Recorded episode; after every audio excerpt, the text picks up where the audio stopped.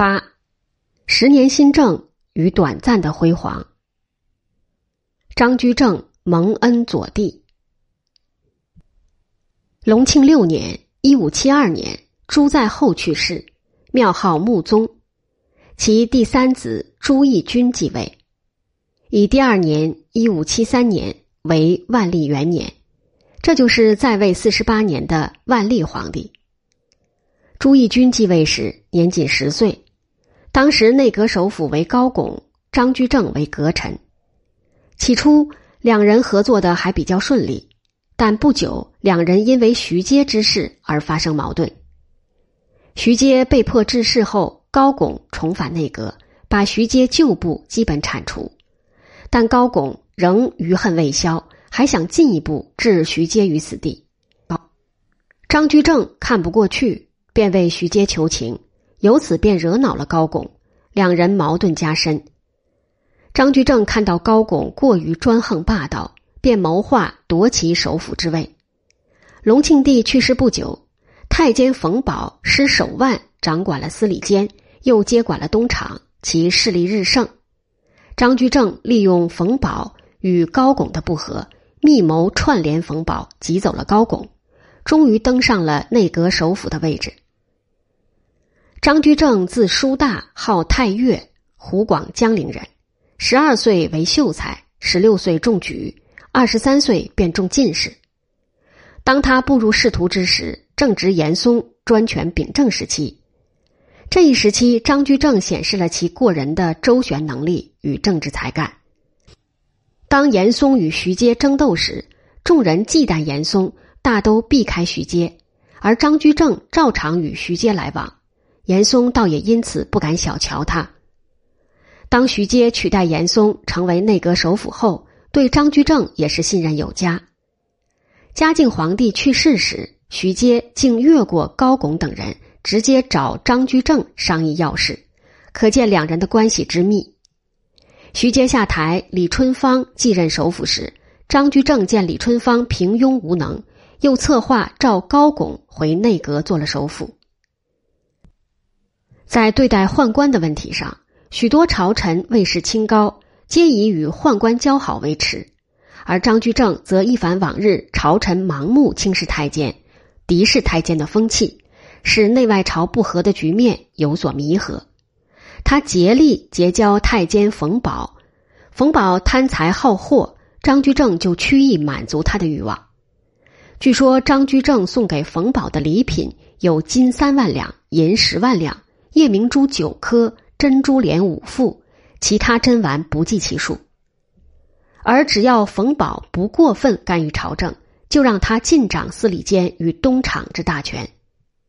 在张居正当政的十年间，太监冯保未尝内出一旨、外干一事，内阁与司礼监基本上没有发生大的冲突。这在明朝历史上也是极为罕见的。为了内阁的稳定，避免出现权力倾轧局面的再现，张居正在阁臣挑选方面偏重于忠厚老实一类。向他推荐入阁的吕调阳、张四维等人，都属小心谨慎之人，根本不敢和他对抗。就这样，在反复无常的内阁倾轧中，张居正凭自己多年的政治经验。始终能够应对自如，最终掌握了内阁朝政大权。张居正任首辅后，极力抬高万历帝生母李贵妃的身份。按照旧制，皇妃之子为帝，只能尊嫡母为太后，生母只可称太妃。即使特别尊生母为太后，也不得和嫡母一样加称尊号。张居正打破了这个惯例。将李贵妃和隆庆帝的陈皇后一样加以尊称，陈皇后称仁圣皇太后，尊李贵妃为慈圣皇太后，使李氏得以太后身份居住乾清宫，对年幼的万历帝进行严格的管教。太监冯保服侍皇帝于左右，作为皇帝的大伴，张居正因此深得李太后的信任。将朝中大权交由张居正一手把持。李太后对张居正十分尊敬，常教训小皇帝说：“张先生是先帝托孤的忠臣，一定要听张先生的话。这等于直接把小皇帝交给张居正管了。有时候小皇帝年幼贪玩，不听管教，冯保告到李太后处，小皇帝就会遭到李太后的严加管教，并教训说：“如果让张先生知道了怎么办？”由此，万历帝对张居正也惧怕三分。张居正深以主幼受托为己任，对小皇帝的教育非常严厉。他总是千方百计的联系当时的朝政情况来开导万历帝，启发他要节俭勤政、法祖爱民。万历帝背书若有长进，他会拱手相贺；若背不出来，他会板起脸来，把他当众毫不留情的斥责一顿。万历帝虽然是个十几岁的孩子，并称张居正为先生，但他也知道他是当朝皇帝，所有的人都是他的臣子。都应该恭顺他。骤然听到如此严厉的责备，对他的自尊心来说是一种极大的伤害。类似这些事情的不断积累，在他心中也埋下了对张居正逆反不满的种子。皇帝十四岁大婚前夕，按规定，李太后搬出了乾清宫，小皇帝一时无人直接管教，有了些许自由，便在太监们的唆使下四处游玩。甚至喝醉了酒，要杀宫女取乐。冯保把这件事向李太后汇报了，李太后自责不已，哭着说要祭告祖庙，废掉他的地位。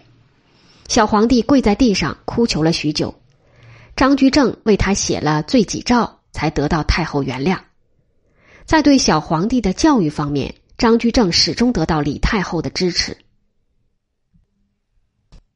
在中国古代社会的政治生活中。后宫也是一股不可忽视的势力，尤其是在皇帝年幼不能亲政的情况下，其作用更为突出，甚至是关键性的。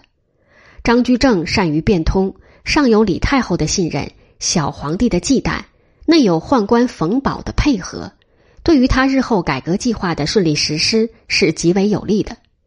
直到万历十年（一五八二年），张居正逝世，他在朝中的势力无人能出其右。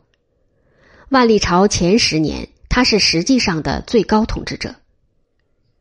明代首辅权力之大，首推严嵩和张居正，但前者秉权作恶，为祸朝政，给明王朝带来了无尽的祸患；而张居正则利用手中的权力，雷厉风行的继续推进嘉靖、隆庆以来的各项改革活动，给明政治带来了许多新鲜活力。